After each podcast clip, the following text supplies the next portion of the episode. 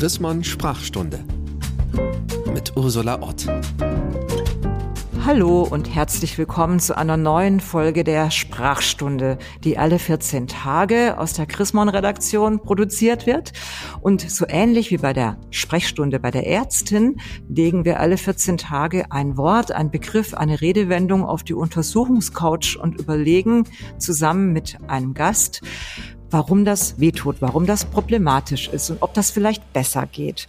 Und diese Woche haben wir ein ganz aktuelles Wort, nämlich das Wort Gastarbeiter. Wahrscheinlich haben Sie gelesen, dass äh, diese Woche sich zum 60. Mal das sogenannte Anwerbeabkommen, was aber oft eben auch Gastarbeiterabkommen genannt wird, jährt. Und deswegen freue ich mich sehr, dass ich die Kollegin, Journalistin, Buchautorin Ferda Attermann begrüßen darf. Hallo, Frau Attermann. Hallo, Frau Ott. Wichtig ist auch, dass ich gleich dazu sage, dass wir uns kennen aus ihrer Tätigkeit bei den neuen deutschen MedienmacherInnen. Das ist ein super guter Zusammenschluss von Journalisten und Journalistinnen aus Einwandererfamilien. Da hatten wir auch schon beruflich miteinander zu tun. Und Frau Attermann, vor mir liegt ihr sehr gutes und sehr streitbares Buch. Hört auf zu fragen. Ich bin von hier erschienen im Fischer Verlag. Da lese ich auf Seite 25 den schönen Satz, Gastarbeiter ist wirklich ein schräges Wort. Warum ist denn das schräg? Naja, weil man normalerweise seine Gäste ja nicht unbedingt die Toiletten putzen lässt oder Fließbandarbeit machen lässt oder eben äh, in schlechten Behausungen unterbringt und so weiter. Ähm, witzigerweise, also meine Eltern sind ja aus der Türkei eben als solche GastarbeiterInnen gekommen und die haben also die kommen ja aus einer Kultur, wo das Wort Gast bedeutet, dass man Menschen auf Händen trägt. Ja, Gäste bekommen alles, die, das letzte Hemd, man, man holt irgendwie das beste Essen raus, auch wenn man sich nicht leisten kann, kauft man Fleisch, kocht es tagelang ein und so weiter. Und das ist natürlich dann erst recht ein völlig, völlig schräges Wort für Menschen, die äh, kommen und die Drecksarbeit machen sollen. War das bei Ihren Eltern so? Also sind die hier nicht behandelt worden, wie Gäste behandelt werden? Also ich glaube, gar keine ArbeiterInnen werden behandelt, wie Gäste behandelt werden. Das ist jetzt ganz unabhängig von ähm, ausländisch oder nicht. Aber also ja, nein, wurden sie nicht. Ähm, was, als was genau darf ich mhm. fragen? Als äh, wie Ihre Eltern? Also sind die als Autoarbeiter oder als mit welchem mit welchem Beruf sind die hierher gekommen? Also meine Mutter ähm, ist die sind getrennt gekommen, beziehungsweise mein Vater. Ich bin witzigerweise zweite und dritte Generation. Mein Vater war ein Kind von Gastarbeitern und ähm, das heißt, mein Großvater und seine Frau haben hier gearbeitet. Aber was die genau gemacht haben, weiß ich bei denen nicht. Ich habe kein so gutes Verhältnis zu meiner Seite väterlicherseits. Aber meine Mutter kam 1973 als eine der allerletzten Gastarbeiterinnen. Am Ende hat man nämlich mehr Frauen geholt, weil die noch billiger waren, sozusagen, noch billigere Arbeitskräfte. Und da mussten die aber genauso harte Arbeit machen. Und ich glaube, sie hat bei Stuttgart bei so einem Zulieferer für Waschmaschinen oder Spülmaschinen gearbeitet und musste da diese Körbe irgendwie installieren. Und das war Akkordarbeit. Das heißt, wenn sie nicht genug geliefert hat, sozusagen innerhalb der Stunde, dann hat sie noch weniger verdient. Also die hatten, ich weiß nicht, sie hat es neulich mal gesagt, so zwei Mark oder so, irgendwas um die zwei Mark haben sie damals verdient. Und dann mussten sie sich sozusagen durch schnelles, hartes Arbeiten noch ein paar Pfennige mehr dazu verdienen. Und das hat sie oft nicht geschafft, hat sie gemeint. Gastarbeiter äh, mögen sie nicht und das, trotzdem haben sie jetzt ungefähr dreimal das Wort auch schon gesagt. Soll ich mir jetzt denken, dass sie da Tüttelchen mitgesprochen haben, Anführungszeichen? Nö, ich finde, es ist auch kein politisch unkorrektes Wort in dem Sinne. Also vielleicht muss man einmal noch mal wissen, wo das herkommt. Man hat ja, ja damals, eigentlich hätte man sie Fremdarbeiter genannt, aber das war durch die Nazi-Zeit ein vorbelastetes Wort.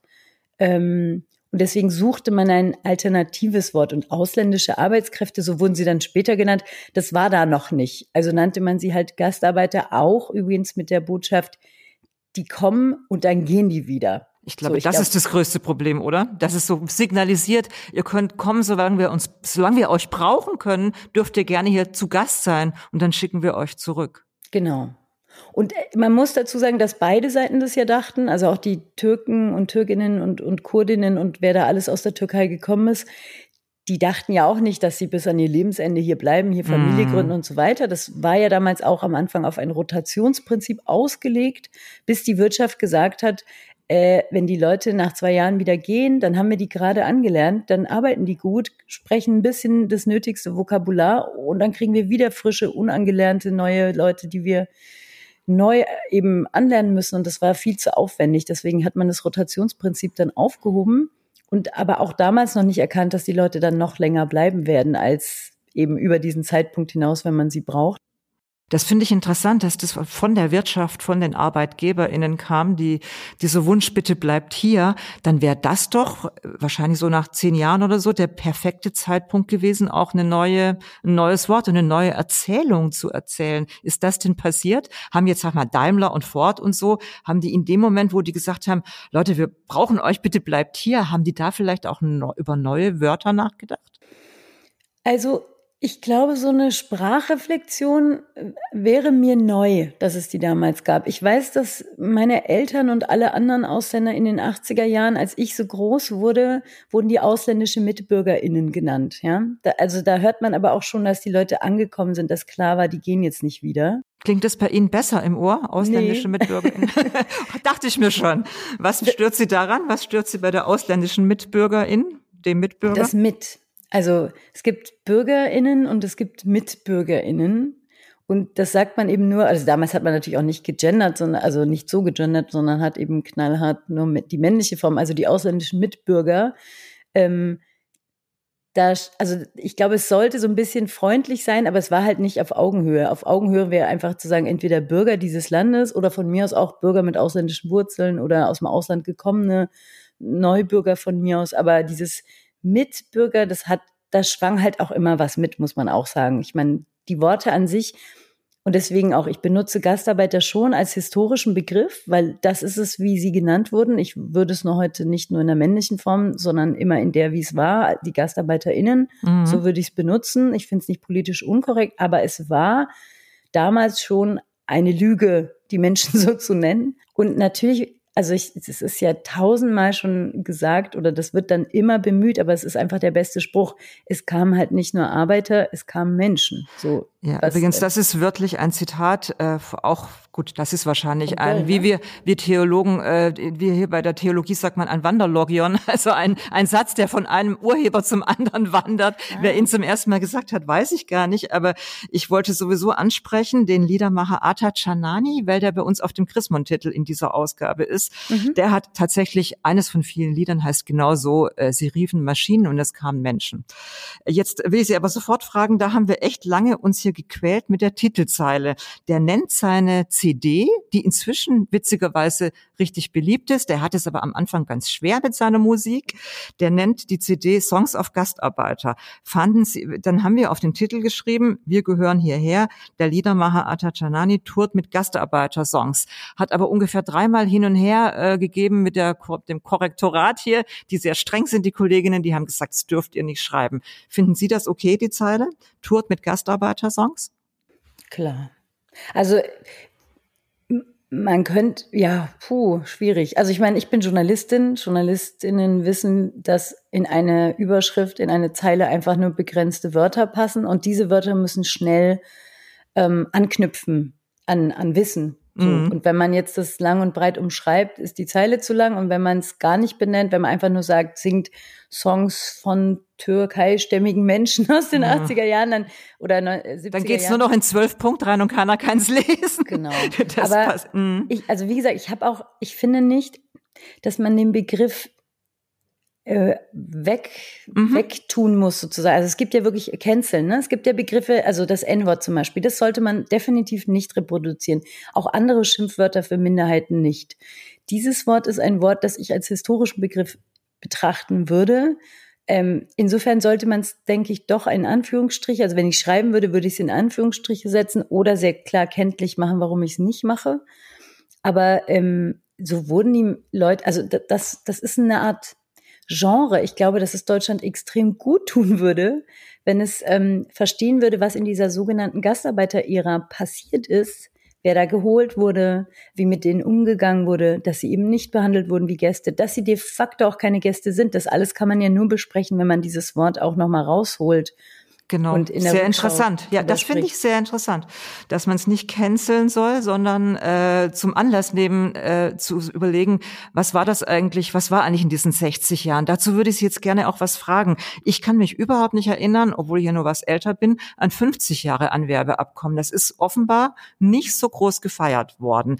Dieses Mal, also wir haben jetzt 60 Jahre, 30. Oktober 1961, diesmal war Herr Steinmeier schon bei einem großen Festakt und wenn ich den Liedermacher google, den wir im Heft haben, dann sind wirklich, wirklich viele Festveranstaltungen. Ist das nur mein Eindruck oder haben Sie auch das Gefühl, dass sich in den letzten zehn Jahren doch ein bisschen mehr getan hat? Ähm, auf jeden Fall teile ich die Einschätzung und ich habe auch überlegt, woran das liegt. Ich habe zwei Erklärungen dafür gefunden. Die eine ist ein bisschen gesellschaftspoetisch.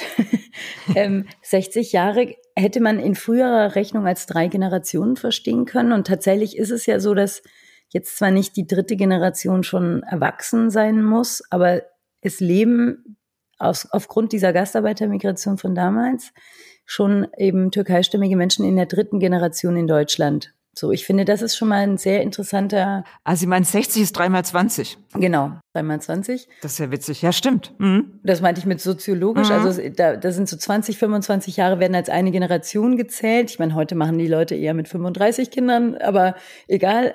Ähm, und das Zweite ist tatsächlich, dass vor zehn Jahren wurde, also das sage ich jetzt mal aus meiner persönlichen Sicht, wurde unser Dasein nicht so in Frage gestellt wie jetzt es hat sich einfach seit 2015 der Diskurs und auch mit dem Einzug einer rechts, also in Teilen rechtsextremen Parteien sämtliche Parlamente, hat sich der Diskurs um, wer sind wir Deutsche eigentlich, wer gehört dazu, was macht uns Deutsche aus, der hat sich nochmal sehr verändert und verschärft. naja, aber vor zehn Jahren war das Sarrazin-Buch, das ist auch ziemlich genau zehn Jahre her. Also nicht, es ist das war damals auch in aller Munde und das war leider eines der, katastrophalerweise eines der am meisten verkauften Bücher ever. Deutschland schafft sich ab. Das ist jetzt ja nicht erst die letzten zwei, drei Jahre mit dem Rassismus. Ja, aber ich habe, also ich kann nur, ich habe die Sarrazin-Debatte auch als, ähm, ich sag mal, Erweckungserlebnis gehabt. So, mhm. ich, ich hätte nie gedacht, dass es so schlimm sein kann, dass der Diskurs sich so verändern kann. Aber es hatte noch keine Konsequenzen. Das war noch zu früh. Also inzwischen wurden Gesetze wieder rückgängig gemacht. Das Asylrecht wurde verschärft. Und das Migrationsrecht wurde diskutiert auf eine Weise, also ich beschäftige mich damit ja politisch auf, auf mhm. Arbeitsebene. Mhm. Das war damals alles noch nicht. Damals waren wir, also die 2000er Jahre waren ja eigentlich so ein bisschen migrationsgesellschaftlich so Kuscheljahre, weil das Staatsangehörigkeitsrecht wurde reformiert. Fortan war Deutsche und Deutscher, wer hier geboren ist, unter bestimmten Auflagen, aber trotzdem im Prinzip sind alle Kinder, die hier geboren sind, deren Eltern schon lange hier sind, Deutsche gewesen, so geworden. Mhm. Das war halt vorher nicht. Und auch sonst, 2005 gab es das Zuwanderungsrecht, da wurden diese Sprachkurse eingeführt, da wurde Integrationspolitik zum ersten Mal proaktiv geregelt. Da ist extrem viel passiert. Und ich hatte damals diese Sarrazin-Debatte als ersten Backlash verstanden, aber das ist kein Vergleich zu dem, was wir Menschen aus Einwanderfamilien in den letzten fünf Jahren in diesem Land erlebt haben. Sagen Sie mal. Naja, also ich bin in zwei Vereinen aktiv. Alleine der Hass, der dort aufläuft. Wir haben alle inzwischen Kameras installiert, weil wir um Sicherheit uns ernsthaft Sorgen machen müssen. Es gibt Menschen, also insbesondere die, die natürlich sichtbar erkennbar sind, ja. Ähm, also im Sinne von eben dunkle Hautfarbe hm. haben oder irgendwie, ich sag mal, sehr nicht deutsch aussehen. Was auch immer das heißen mag, ich halte das ja für falsch. Aber so, denen passiert es, dass sie irgendwie in eine Bäckerei gehen und angeschrien werden. Oder also ich höre, ich sag mal, auf meinem WhatsApp und sonst wie äh, Social Media Kanälen auf meinem Handy laufen seit Jahren ganz schlimme Geschichten ein. Und wir haben ja auch die Anschläge gehabt jetzt nochmal. Also Halle, Hanau, der Lübcke-Mord. Das sind die größten, die Spitzen. Da, da nicht genannt und nicht von so vielen wahrgenommen sind ja noch Tausende von Angriffen, die ja täglich in diesem Land stattfinden. So. Und das war um 2011 noch nicht so. Mhm. Das war auch eine schlimme, unangenehme Diskussion. Da wurde irgendwie gefühlt je alle zwei Monate in einer Talkshow diskutiert, wie viele Muslime dieses Land jetzt verträgt. Äh, und das hat wahrscheinlich auch die Tür geöffnet oder das Ganze erst salonfähig gemacht, dass es soweit gekommen ist. Ich sehe da auch einen roten Faden. Aber was das Jubiläum damals angeht, ich kann mich erinnern, dass ich da überhaupt nicht das Gefühl hatte, ich brauche ja da jetzt irgendwie noch mal eine Rückschau auf die Gastarbeiterinnen-Ära oder dass eben der Bundespräsident sagt, hey, ihr habt dieses Land mitgestaltet, danke, dass ihr da seid. Danach habe ich mich damals nicht unbedingt gesehnt und dieses Mal war es so, dass ich Tränen in den Augen hatte, als der Bundespräsident es gesagt hat und dann habe ich die Rede meiner Mutter geschickt und dann hat sie geweint und sich gefreut und Jetzt kriege ich auch glaub, direkt Gänsehaut, ehrlich, äh, weil ich dachte, das wollte ich Sie auch fragen, ach, das ist so eine Floskel von dem Steinmeier gewesen. Der hat ja tatsächlich auch das G-Wort gesagt, Gastarbeiter sind Teil der Geschichte dieses Landes. Das hat Ihnen gut getan? Total. Ich glaube, dass, also darum geht es ja letztlich in meinem Buch. Viele denken ja, es geht in dem Buch darum, ähm, ob man jetzt noch Menschen wie mich fragen darf, wo ich herkomme. Das ist ehrlich gesagt nur ein kleiner Aufhänger und ähm, Spoiler, man darf natürlich weiterfragen unter meiner Meinung nach bestimmten Voraussetzungen. Aber das, worum es mir in dem Buch geht, ist, dass wir, finde ich, in Deutschland einen sehr verkorksten Umgang haben mit unserer eigenen Migrationsgeschichte. Und dass wir irgendwie denken, die Integration von Millionen von Menschen sei gescheitert, obwohl wir Weltmeister sind im Integrieren von Millionen von Menschen seit 70 Jahren, also seit der Gründung der Bundesrepublik. Habe ich jetzt übertrieben? Nee, es sind Doch, 70 Jahre, ja. ne? Mhm. Genau. Ähm, hat Deutschland nichts anderes gemacht, als verschiedene Migrationsströme wirklich großer Art, also immer wieder Millionen Menschen, gut zu integrieren. So, natürlich gibt es da auch Probleme, aber unterm Strich ist es doch ein prosperierendes, stabiles Land. Da fällt mir natürlich als erstes Beispiel ein, die, das Ehepaar Sahin, äh, die BioNTech-Gründer, die den Impfstoff erfunden haben, hat das, äh, ich habe in ihrem Buch gelesen, ich habe das Buch mit großem Gewinn gelesen, in ihrem Buch gibt es einen Satz, da steht, wir brauchen ein neues Narrativ. Das Buch ist ja letztes Jahr geschrieben worden, deswegen will ich Sie gerne fragen, die neue, ich sag mal auf Deutsch, Erzählung, die wir brauchen, ist das zum Beispiel die Biontech-Gründer? Ist das ein Teil der neuen Erzählung? Hilft Ihnen das? Ja, ich glaube, dass das auf jeden Fall für viele ein Aha-Moment war. Und man kann natürlich, weil die jetzt ja auch jeder kennt, selbst wenn man die Namen nicht kennt, weiß man ja, ach, die, die, die diesen mRNA-Impfstoff in Deutschland erfunden haben. Ähm, da kann man wunderbar anknüpfen, aber ich glaube, es ist ganz wichtig, sich die Geschichte auch anzugucken. Der Ur Shahin, der, der Mann aus die, in dieser Beziehung, der Mediziner, ähm, der wäre im Grunde auch nie auf dem Gymnasium gelandet, wenn nicht eine nette deutsche Nachbarin den Jungen unterstützt hätte, weil das deutsche Bildungssystem so ist, dass es Ausländerkinder über Jahrzehnte raussortiert hat, auf Sonderschulen, auf Hauptschulen. Und allein zum Beispiel diese Geschichte sich anzugucken, würde so viel erklären, warum sprechen so viele immer noch kein gutes Deutsch, warum sind da so viele Schulabbrecher darunter und so weiter, dass es sich wirklich lohnt, in diese Geschichten reinzugucken und ähm, ein bisschen ein Teil deutscher Geschichte zu verstehen und zu lernen. Und für heute, also auch gerade mit Blick in die Zukunft, auch fürs Zusammenleben, sich ein bisschen locker zu machen. Ich finde, das Wichtigste ist ja, dass wir nicht mehr so einen verbissenen Umgang mit den Themen Migration und so weiter haben. Und übrigens auch mit Begriffen, dass man sich traut, das alles zu fragen und also warum darf man das nicht sagen? Darf man das noch sagen und so weiter? Das finde ich alles wunderbar. Die Leute sollen keine Angst haben. Es ist nur schön, wenn, oder es wäre wünschenswert, wenn sie dann eben die Antworten auch akzeptieren. Also wenn man dann nicht anfängt zu verteidigen, ja, aber ich will das noch sagen, weil ich habe es ja nicht böse gemeint, weil, weil, weil. Mhm, genau, dieses, die Idee dieses Sprachpodcastes, der zum Jahresbeginn entstanden ist, genau aus so einer Debatte.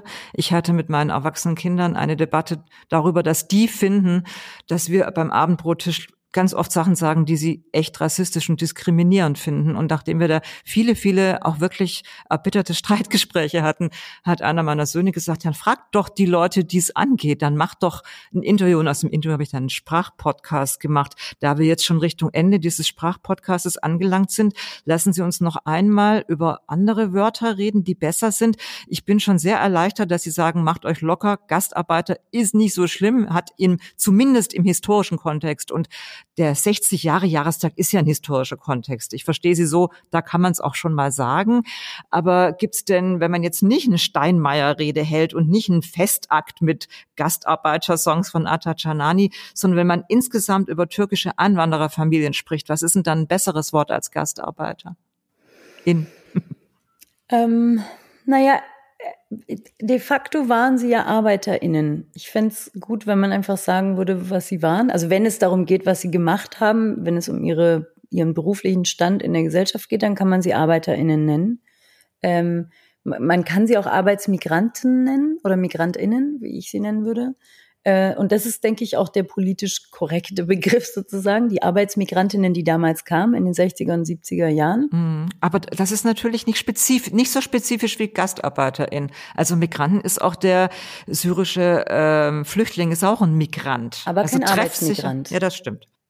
Und das ist, ähm, damals gab es zwar auch Geflüchtete, aber ähm, diese Gruppe, also diese Leute, die über dieses Anwerbeabkommen gekommen sind, oder wenn man, also wenn man jetzt sagen will, zum Beispiel statt GastarbeiterInnen aus der Türkei, würde ich sagen Arbeitsmigrantinnen aus der Türkei, dann ist relativ klar, wann die gekommen sind und wie. Weil es gab später, das muss man auch wissen bei dieser Geschichte, die endete relativ früh, also 1973 gab es ein Anwerbeabkommen Stopp oder Anwerbestopp weil dann die Ölkrise stattgefunden hat und äh, oder war das 74? Oh Gott, nageln Sie mich nicht fest, aber In entweder 73, ja, ich an das Wort, das ja auch kein schönes Wort ist, Anwerbestopp. Daran kann ich mich wohl erinnern, nämlich Jahrgang 63 und irgendwann in den 70ern gab es den Anwerbestopp, was ja auch ein schreckliches Wort ist. Gut, dann haben wir jetzt ein besseres Wort, was auf jeden Fall treffsicher ist und trotzdem haben Sie uns locker gemacht und gesagt, Gastarbeiter da und Gastarbeiterinnen da, wo es historisch eingeordnet ist und wo es einfach so Emotionen so habe ich sie verstanden, auch positive Emotionen hervorruft. Da können wir es zumindest in Anführungszeichen auch mal benutzen. Ganz herzlichen Dank, Frau Attermann, für diese sehr, sehr lehrreiche Sprachstunde. Sehr gerne, Frau Ott. Und die Hörerinnen und Hörer äh, wünsche ich einen schönen Festakt, wo Sie eingeladen sind in Ihrer Nachbarschaft äh, zu 60 Jahre äh, Anwerbeabkommen. Äh, es ist wirklich, wie wir gehört haben, Grund zu feiern. Es ist aber auch Grund, sich in die Geschichte ein bisschen rein zu vertiefen, die eben echt ein Stück deutsche Nachkriegsgeschichte ist und was mit uns allen gemacht hat. Und wenn Sie diesen Sprachstunde Podcast interessant fanden, hilfreich, dann hören Sie doch in 14 Tagen wieder rein und damit Sie ihn auch nicht verpassen, abonnieren Sie ihn am besten auf Ihrer, auf Ihrem Handy, auf Ihrer Podcast-App, bei Spotify oder wo immer Sie Podcasts hören. Vielen Dank, Frau Attermann. Sehr gerne, Frau Ott. Tschüss. Tschüss. Die Chrismon Sprachstunde mit Ursula Ott.